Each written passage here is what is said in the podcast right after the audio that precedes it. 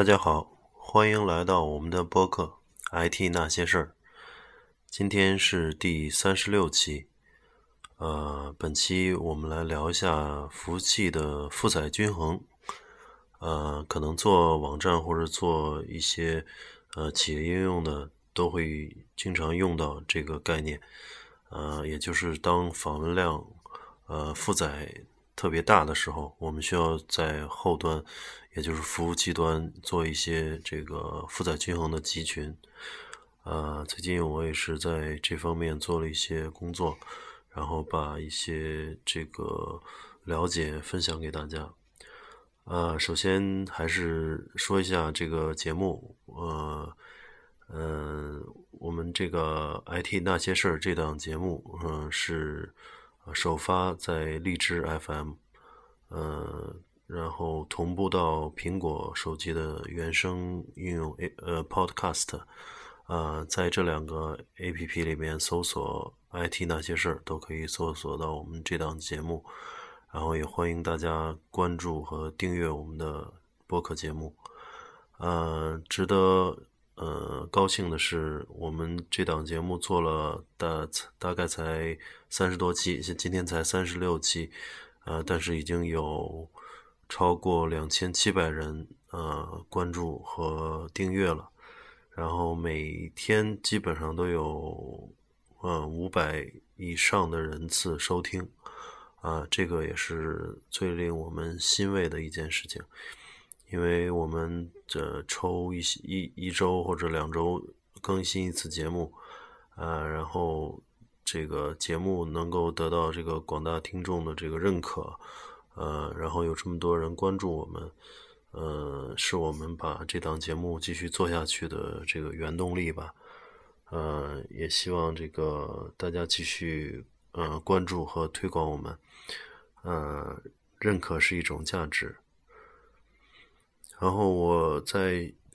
呃顺便宣传一下我们的微信公众号，呃，微信公众号也是 IT 那些事儿，呃，可以搜索 IT 那些事儿，然后英文是 IT Gossip，呃，IT Gossip，Gossip 就是那个绯闻女孩里边那个 Gossip，呃，可以关注我们的微信公众号，然后。嗯，有对节目有什么这个建议或意见，可以在后台留言。呃，也可以，其实，在微信公众号里面也可以找到我的呃微信号，然后有兴趣的可以加我的微信，呃，备注听众或者读者，呃，方便我去区别去辨认。呃，那好，今天言归正传，呃。这个聊回我们的这个负载均衡，嗯，负载均衡，首先说一下这个负载均衡的概念啊，呃，负载均衡是由多台服务器以对称的方式组成一个服务器服务器的集合，啊，每台服务器都具有等价的地位，都可以单独对外提供服务，而无需其他服务器的辅助。通过某种负载分担技术，将外部发送来的请求均匀分配到对称结构中的某台某一台服务器上，而接收到请求的服务器独立的回应客户的请求。负载均衡能够平均分配客户请求到服务器阵列，啊，借此提供快速获取重要数据，解决大量并发访问服务的问题。啊，这个是从呃网上找到的一个基本概念，我觉得大家听一下也是呃有必要的。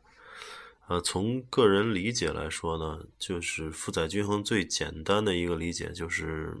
可以举个例子，就是呃一个 call center，就是一个电话，包括这个四零零电话的这个这个概念。当你去拨打一个呃公司的四零零电话。我无论是这个银行啊，或者是电信啊，或者是这个呃服务的服务的这个电话号的时候，它呃接入是一个接入的号码，但是背后会有成百上千的这个客服人员在做这个应答啊，你的电话可能是在呃队列里嗯排一段时间的队。啊，如果是这个不繁忙的时候，直接会分发到某一个客服人员去接听。其实这些客服人员呢，在这个，嗯，在我们这个负载均衡服务器的负载均衡里面，就可以视作一台服务器。然后前台有无数的人上来拨打这个电话，然后我把他的请求以某种策略分发到这个后端的这个客服人员，也就是呃分发到不同的服务器上，这就是所谓的这个负载均衡。然后负载均衡的应用场景呢，主要就是在一些这个大型的网站，比如说是像淘宝啊、京东啊这些大型的电商网站，啊，同时在线用户数非常更非常多，然后并发的请求数量也很大，啊，这种情况下都需要做集群，啊，还有包括腾讯的这个 QQ 啊、像微信啊，还有这些服务。都是后台有成成千上万台机器在为大家服务。嗯，说到这个集群啊，还有这个负载均衡，其实也是有一个发展的一个呃趋势吧。嗯，其实最早大家还都习惯于用一台这个非常强大的机器去呃去做一些这个呃服务。呃，比如早期大家都喜欢用这个 I I B M 的这种这种工作站或者小型机、大型机去做，因为一台服务器它的性能非常好，然后这个 C P U 有很多，然后嗯内存也很大，啊存储又是一个磁盘阵列啊或者是非常高速的存储，啊这种大型机能够这个扛得住非常多用户的同时访问。但是呢，这种呃，这种架构呢，会第一个成本非常高，呃，第二个就是嗯，不具有可扩展性，就是万一它一台机器扛不住了，很难去做一些这个很好的扩展，嗯，而且这种扩展也是在这个商被商业公司所去垄断的一种技术啊，所以一旦上传，很难再下传。啊，不停的要去付这个机器费用，还有这个软件啊，包括咨询啊、实施的种种费用。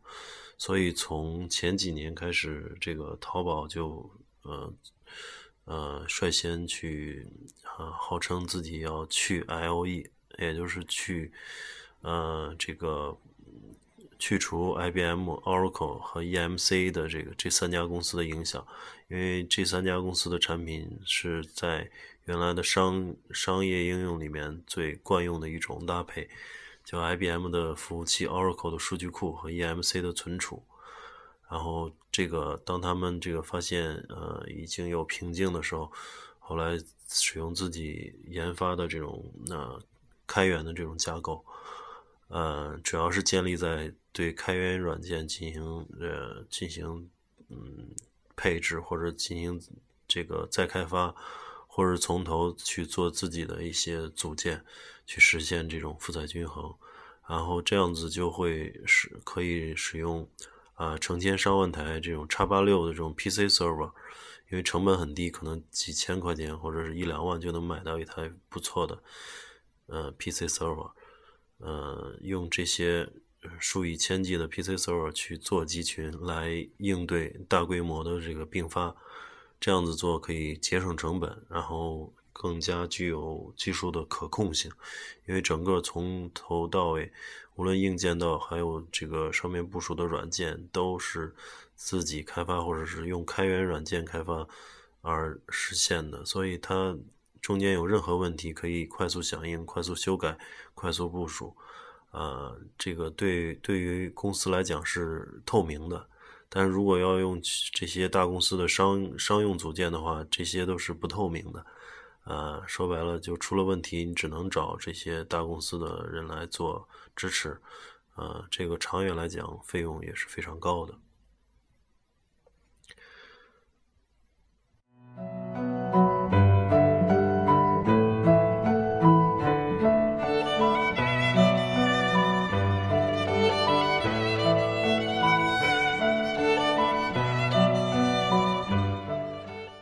然后呃，负载均衡有几种方式，呃，一种是软件，一种是硬件。啊，我们先来说一下软件的这个负载均衡。嗯，负载均衡，这基于软件的这个负载均衡呢，很这个大家都可能有所了解吧？就像一些呃阿帕奇啊，像 Nginx 啊这些前端的 HTTP HTTP 的这个 server 都有这个相应的这个负载均衡的模块或者是功能。然后可以把前端发来的这个 HTTP 请求转发到这个以某种策略分发到后台的这个若干个 server 上。嗯，还有一种是基于 DNS 的负载均衡，也就是说在域名解析的时候，呃，比如说三 W dot 呃 dot 百度 dot com，它在解析的时候，我就把这个域名解析到呃不同的 IP 上。呃，可以配，比如说十个 IP，然后这个每次用户访问这个域名的时候，我解随机的解析到某一个 IP 上，这样也能实现这个一定程度的负载均衡。呃，但是基于软件的负载均衡呢，就是有一些呃优缺点了。呃，优点呢，就是基于嗯系统与应用的负载均衡，能够更好的根据这个系统应用的状况。来分配负载，因为软件嘛，它能够去侦听到，呃，后端服务器的运行状况啊，它能够去实时的去 update 这种呃服务器的状态，呃，能够更更好的去判断这个请求该发给谁。呃，缺点呢，它负载能力受服务器本身性能的影响，呃，性能好的机器可能这个负载能力大一些，性能差一些，其实。呃，这个做负载均衡的这个呃服务器的这个呃 HTTP server，包括阿帕奇啊或者 Nginx，它也受到很大的影响。也就是说，当请求数量非常多的时候，那么你一台呃阿帕奇或者 NGX 也会受到也会有瓶颈问题。所以最终可能在负载均衡的这个前置机上，也要做一个集群。就是这样子会，呃，对性能来说它是有一些限制的，因为本身它是用软件实现，它也要用，呃，用到这个计算资源。然后还有一种就是，呃，硬件的这个负载均衡，呃，最著名的就是 F 五，F 五是一个美国的公司，呃呃，美国的公司叫 F 五的 Networks，嗯。这个这个公司专门是做这个硬件的，就跟呃交换机或者是呃路由器一样的一个设备。然后呢，这个设备呢能够去在呃把这个网络从网络的这个七层，嗯，从网覆盖 TCP/IP 的七层协议，然后进行啊这个分发，进程这个进行这种负载均衡。但是这个缺点就是说设备昂贵，呃，这个设备一般最便宜得有二十多万吧，最贵的可能得上百万。嗯，再一个就是它也有单点故障，如果是 F 五这台呃这台负载均衡器挂掉的话，那肯定是整个呃服务都会挂掉。嗯，还有一个就是它无法有效掌握服务器和应用的状态，它就是硬件嘛，就是你给我来了请求，我就转发，啊，但是哪台服后端的这个服务器挂掉了，它也不知道，它还是在继续转发，这个就是很难去呃动态响应吧。呃，优点呢就是它对这个 TCP/IP 的七层协议进行覆盖。我们刚才也说了，就是像阿帕奇啊，还像 N Nginx 都是 HTTP server，它只覆盖了这个一层，呃，只能是你在用网站服务的时候去进行负载均衡。但是呢，你要是在做一些啊 UT UDP UDP 的协议，或者是其他呃七层某一层中间的一些呃传输数据传输，想对这些层。的数据传输进行负载均衡的话，那就得用一些呃其他的手段来实现。这个如果用 F 五这种设备的话，它就能做到操作系统无关，就是我我就是从物理上去分发请求，分发数据，呃，跟操作系统无关。然后处理能力也非常强，因为它是硬件，是独立的，呃，把功能就是模块化了，呃，它的负载能力非常强，呃，然后适用于它这种 F 五呢，适用于这个有很多设备，然后访问量非常大，但是应用很简单的这种这种方这种呃场景。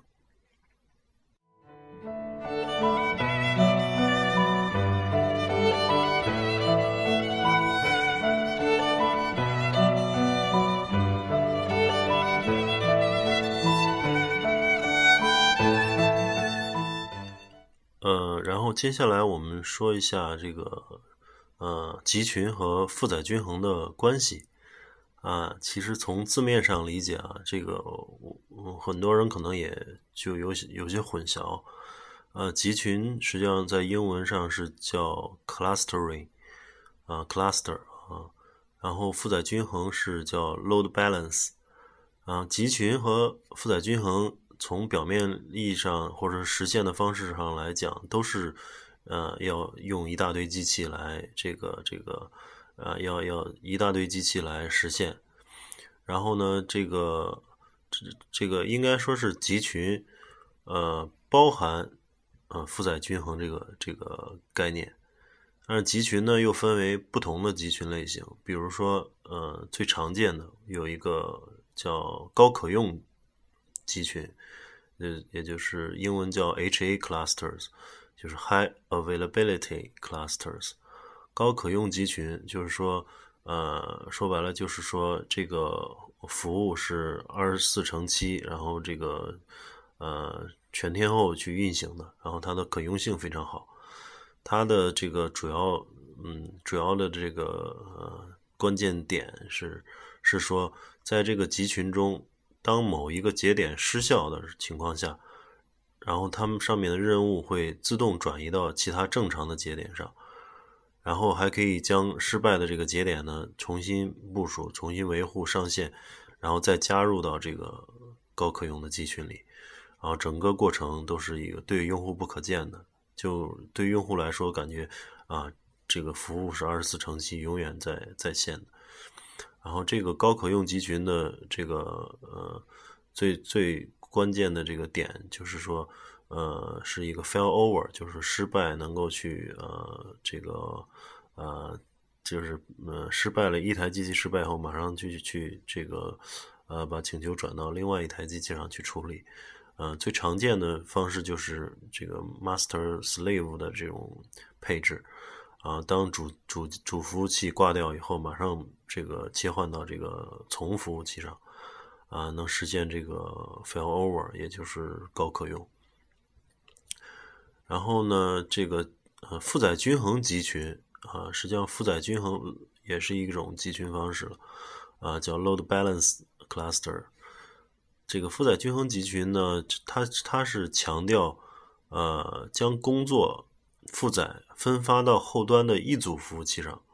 啊，能实现整个系统的高性能和高可用性。这个跟呃刚才前面说到的这个高可用呃集群是有区别的。因为高可用集群可能我现在 master 呃正常的时候，我我请求都到 master 上，然后 slave 只是做一个备份用。当 master 失败的时候，我才会用 slave。啊，是这样子的，就是说它的集群中的机器或者服务器并不是同时在提供服务的，但是负载均衡的这个强调的是，这个集群里的服务器是同时在提供服务的，每一台机器都分担着前端发来的请求，啊，从而实现了这个负载均衡，把这个工作负载分发到这个后台的一组服务器上，提高这个性能。啊，这个两个是是有区别的。然后呢，呃，我们讲一讲，就是呃，负载均衡中，呃，最关键的一些这个技术难点啊也好，或者说需要处理的一个一个问题。第一个最关键的就是呃，session 的处理，也就是呃，用户的绘画的这种处理。嗯，大家也知道，我们嗯上网，比如拿淘宝或者京东来举例，我上网的时候，我会去往购物车里加一些商品，然后最后去买单。而这个商品在购物车里呢，实际上是一个是呃怎么去保存呢？实际上是一个绘画的维持，也就是 session 是存在服务器端呃服务器上的一个内存里的一个。临时的一个一个呃数据结构，然后这个数据结构里面存着你在购物车里不断放入的这些商品。如果是 session 丢失的话，那么你也就会被强制登出，而且购物车也都不存在了。所以这个负载均衡要实现这个多台机器服务、多台服务器进行同时服务，那么就要考虑到这个 session 问题。嗯，目前的 session 处理呢有啊三种方式，一种是叫呃 session 这个绘画复制，也就是 session replication。呃，这种方式很简单，就是说我后台比如说呃有三台服务器在同时做这个服务，那么呢我就把呃这三台服务器上的 session 绘画数据实时同步。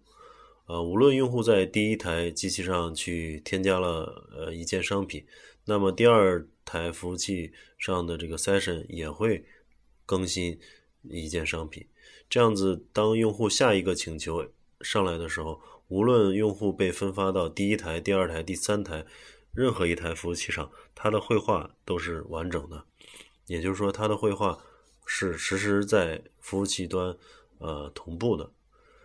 但是这样子的话，会出现一个这个很不好的问题，就是说，当像淘宝或者这京东你这样的一个大型网站，如果后端有呃一百或者是一千台服务器的时候，啊，大家可以想见会出现什么问题？就是一个用户在第一台机器上操作的时候，呃，添加了一个商品。那么，马上一百台、一千台服务器都需要去实时更新它添加商品的这件事、这个事件，也就是说，同步绘画需要在一百上一千台机器上同步。那么，在网络这个这个用户数非常多的时候，就会产生内网的网络压力就很大，就是这这一千台内网的服务器集群里面需要同步三十数据，然后这个。一个网络压网络压力大，然后服务器压力也非常大，呃，对服务器的这种这种性能的损耗啊，呃，还有这个计算的这个，呃，这个代价都是非常大，呃，集群集群的时候容易发生，呃，发生这个塞渗风暴，啊，导致这个机器都性能非常差，呃，嗯，第二种呢就叫呃绘画粘滞。也就是叫 session sticky，呃，这个就是意思说，嗯，后面后端比如说有三台服务器，那么我这个用户上来的时候，我通过某种哈希也好，或者某种策略把它分配到第一台上，那么他这个用户后续的所有请求都会被分发到第一台上，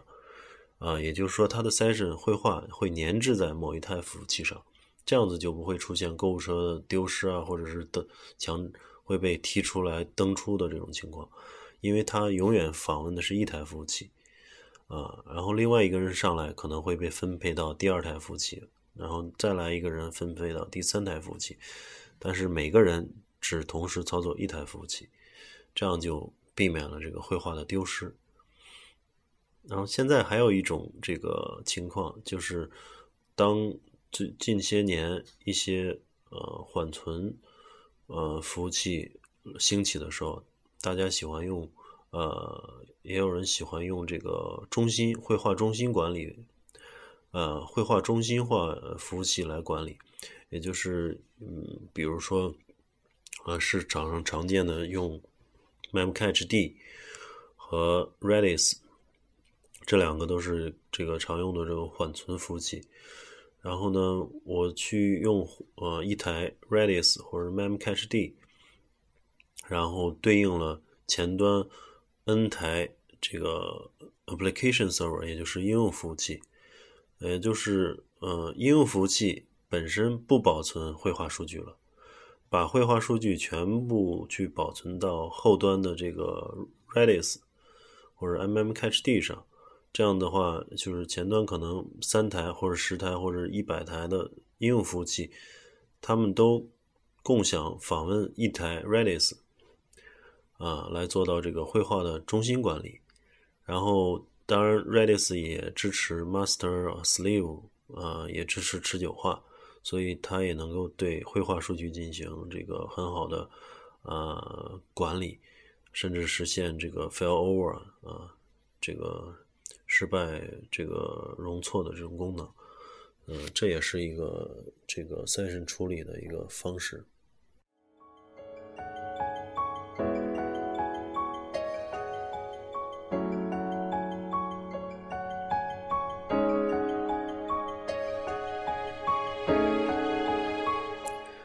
嗯，负载均衡集群和高可用集群的这个区别啊，呃，我们还是总结一下。就是负载均衡和高可用的侧重点不同，呃，负载均衡不一定意味着高可用性，呃，负载均衡可能有单点故障，呃，就像刚才所说的这个 session 策略，如果要是呃用 session sticky 的那种粘滞方式，那么第一个用户永远分发到第一台机器上，那么第一台服务器如果挂掉，那这个用户可能就。呃，整个就不能被服务了，这个就违背了这个高可用的这种呃原这个原则。而高可用的这种集群呢，关注的是 failover，就是说故障切换，它不一定能满足负载均衡。这个怎么说呢？就是说，呃，刚我们也举例子，就是 master slave，如果是 master 挂掉了以后切换到 slave，但是它并没有。就是 master 和 slave 并没有同时进行这个服务，所以它并没有做到负载均衡，所以这两个集群是有一些呃各自有各自的这种呃侧重点的。嗯，负载均衡还要解决什么问题呢？除除了 session 问题，嗯，还有一个问题就是这个自动生成的 ID 问题。因为我们知道，呃，有很多数据进呃应用服务器上的这个逻辑都是要往数据库里面插入记录，啊，然后这个生成 ID 的时候都是如果在一台应用服务器上它能够顺序的生成，但是如果多台服务器同时提供服务的话，那么这个 ID 生成就成了一个问题。需要去把这个 ID 生成的东西逻辑去独立的拿到另外一台服务器上，保证这个呃 ID 是不重复的，而且是这个连续的。还有一个是定时任务问题，呃，定时任务我们也知道有很多的这个应用层都会做一些定时任务，比如晚上啊要做一些呃备份啊，做一些这个。呃，数据统计啊，然后去算一些东西，呃，但是如果呃在单机状况下，当然很好能理解了，就是晚上它定时就起来跑这个定时任务，但是在集群环境下或者在负载均衡集群的环境下，呃，不不能做呃所有服务器都跑这个定时任务，只能是他们之间搭配着了，他们之间是一个协同的关系。就是可能第一台跑了，第二台就不跑了，或者是第一台跑第一个任务，第二台跑第二个任务，这样就需要他们去协同。呃，这个是像一些呃 Quartz 之类的这个框架也都支持了集群，所以需要做一些呃研究。如果是自己实现的这种定时任务的话，那么就要考虑到自己去呃去做一些集群的这个修改和兼容。呃，嗯，我们再来谈一下这个负载均衡的策略，也就是它的这个请求分发的这个策略。呃，一一种是这个叫加权轮询策略，这个可以很很容易理解，就是说我后台后面有三台服务器进行服务，那我们请求就轮流的发给第一台、第二台、第三台，然后第一台、第二台、第三台这样子不停的分发。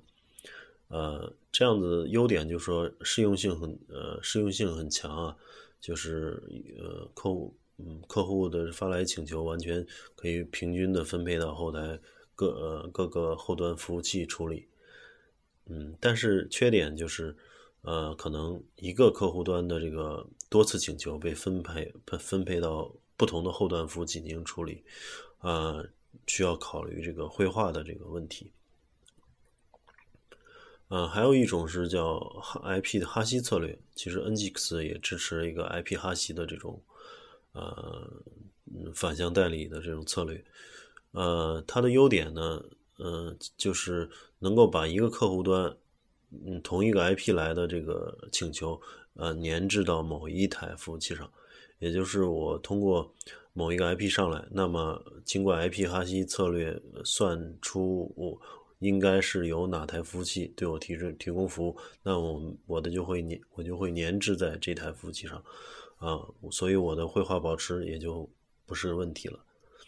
啊，但是它有一个缺点，就是说因为外网，呃，因为像局域网，呃，比如一个大的公司，它的外网地址可能是一个或者只有很少量的 IP 外网的地址，这样的话，呃，如果用 IP 这个哈希的策略，可能是成千上百的一个集团用户，IP 都是一样的，所以都会被落到某一台服务器上，这样子也会造成啊后端的其他服务器贡献，而一台负载非常大的这种不均衡的情况。嗯，呃，无论是这种 session 如何管理，其实都对这个系统的伸缩性有影响。然后这个有一种方式，也就是也淘宝也用过，就是把一些状态都放到 cookie 里面，呃，也就是这个包括购物车啊，包括这些呃用户数据都放到 cookie 里。由于 cookie 是每一次请求和每一次这个响应都带呃都会带着的，所以呢，那么服务器呢就做到了这个无状态性，就是说呃英文叫 stateless。就是说无状态性，意思就是说我的这个请求发给后端一千台服务器的任何一台都不会影响我的这种处理，那么这样就很很方便的做到这个水平的这种伸缩和扩展。啊，当然这种也有很多问题了，因为 session 的这种呃，因为 cookie 里面这个数据是有限的，不能放很多东西。第二个呢，就是 cookie 也有一个泄密的安全的风险。因为把很多东西放到 cookie 里面，呃，所以在网络上用 HTTP 协议来回走的话，啊，也是一个很大的问题。所以，呃，据了解，现在淘宝的架构是，呃，有一部分不敏感数据放到 cookie 里面，然后，呃，有一些比较嗯敏感的数据可能放在后台的，呃，集中管理的一个 session 的 server，比如说是 Redis 或者 Memcached 的这种啊架构上。所以它呃结合了这两种呃优缺点吧，呃呃一起这样做的。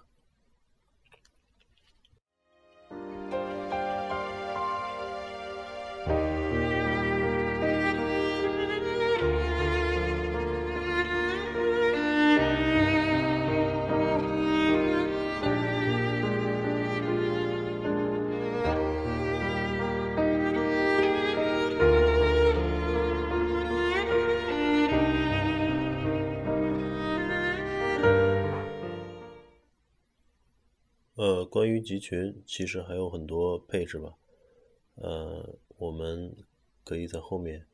找机会再跟大家呃深入的聊。呃，其实真正做好一个这个呃非常嗯庞大的，或者是有呃二十四乘七及时响应的这种呃网网站的这种呃服务集群是呃会用到很多技术的。包括这个呃，Keep Alive 的，还有这个 Zookeeper 啊，还有 Double 啊，这些框架都是一些呃非常好的一些开源应用啊。我们在后面有机会再跟大家详细介绍。啊，感谢大家的收听啊，本期节目就先聊到这儿，感谢大家的关注和收听，谢谢大家，我们下期再见。